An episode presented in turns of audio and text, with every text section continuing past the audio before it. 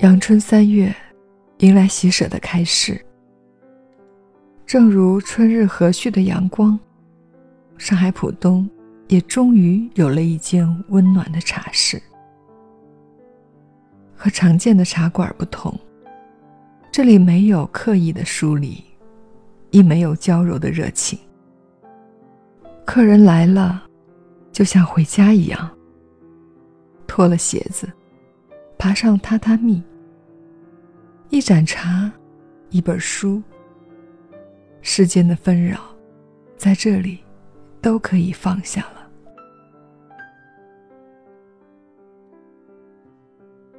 步入喜舍，映入眼帘的是一间土屋。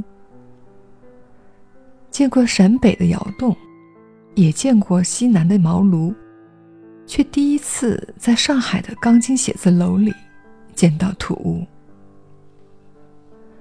每个客人来了，都忍不住钻进去一探究竟。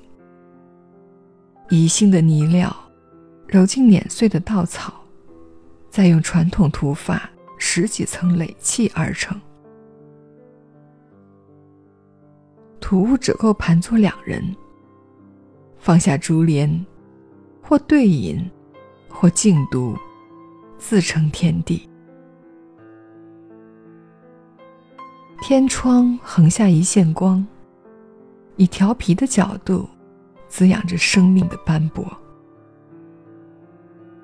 一根老枣木从屋内垂直而立，承载着土屋，承载着岁月的年轮。主人说，土屋是有生命的，会随着枣木一起生长。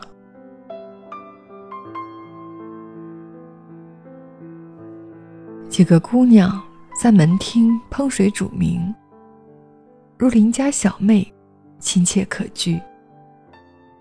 客人来了，莞尔一笑，递上一杯香茶，几分娇俏与羞涩。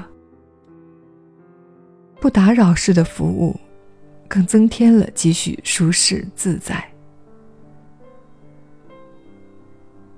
若隐若现的音乐里。传来的是小娟的低声吟唱，吉他的旋律让气氛变得格外轻松。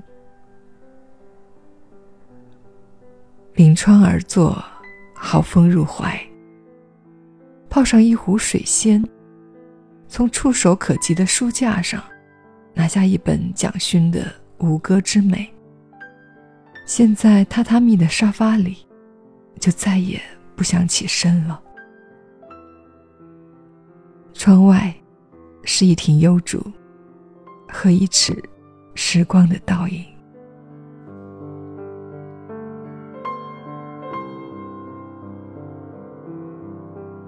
喜舍的主人是不折不扣的烟茶迷，每年都要亲自寻访武夷山，用心挑选当家的水仙、肉桂、大红袍。布置这间喜舍，是为了和朋友们有个自在喝茶的地方。主人说：“喝茶本就是个人的事儿，不必拘泥于形式，细细体会唇盏一抿间的欢喜就好。”说罢，为客人斟茶，香气扑鼻，任何语言都是多余的了。只是这岩谷花香来的并不容易，工艺十分繁复。几经做青、摇青和细火慢炖，决定了岩茶的品质。急着赶出来的茶，口感受损，第二年还很容易返青。遇上漫长的雨季，最是考验人的耐性。主人说。有时候，为了等一款茶，从春天收到冬天，这样的茶才有立体感，才有生命的厚度。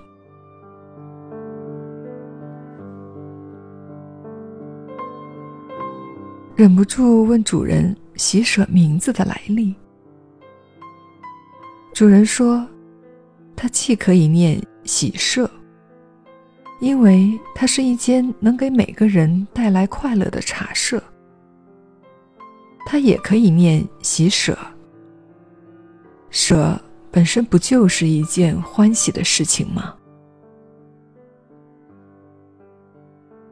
谈笑间，夕阳垂暮，客人多起来。主人嘱咐姑娘：“茶叶蛋要多加点盐。”姑娘走到前厅，掀开锅盖，香喷喷的茶叶蛋瞬间令人垂涎。姑娘夹了几枚端过来，依旧是莞尔一笑。快尝尝。大红袍煮的，滋味自然是好的，不用说。这是原汁原味的幸福，是归家般的喜悦。在喜舍，时间是凝固的，从温暖的午后，坐到华灯初上，仿佛只是一瞬间的光阴。无论是一个人的清明，还是好友的结趣，亦或商务小意，在这里，都会忘了时间，忘了归期。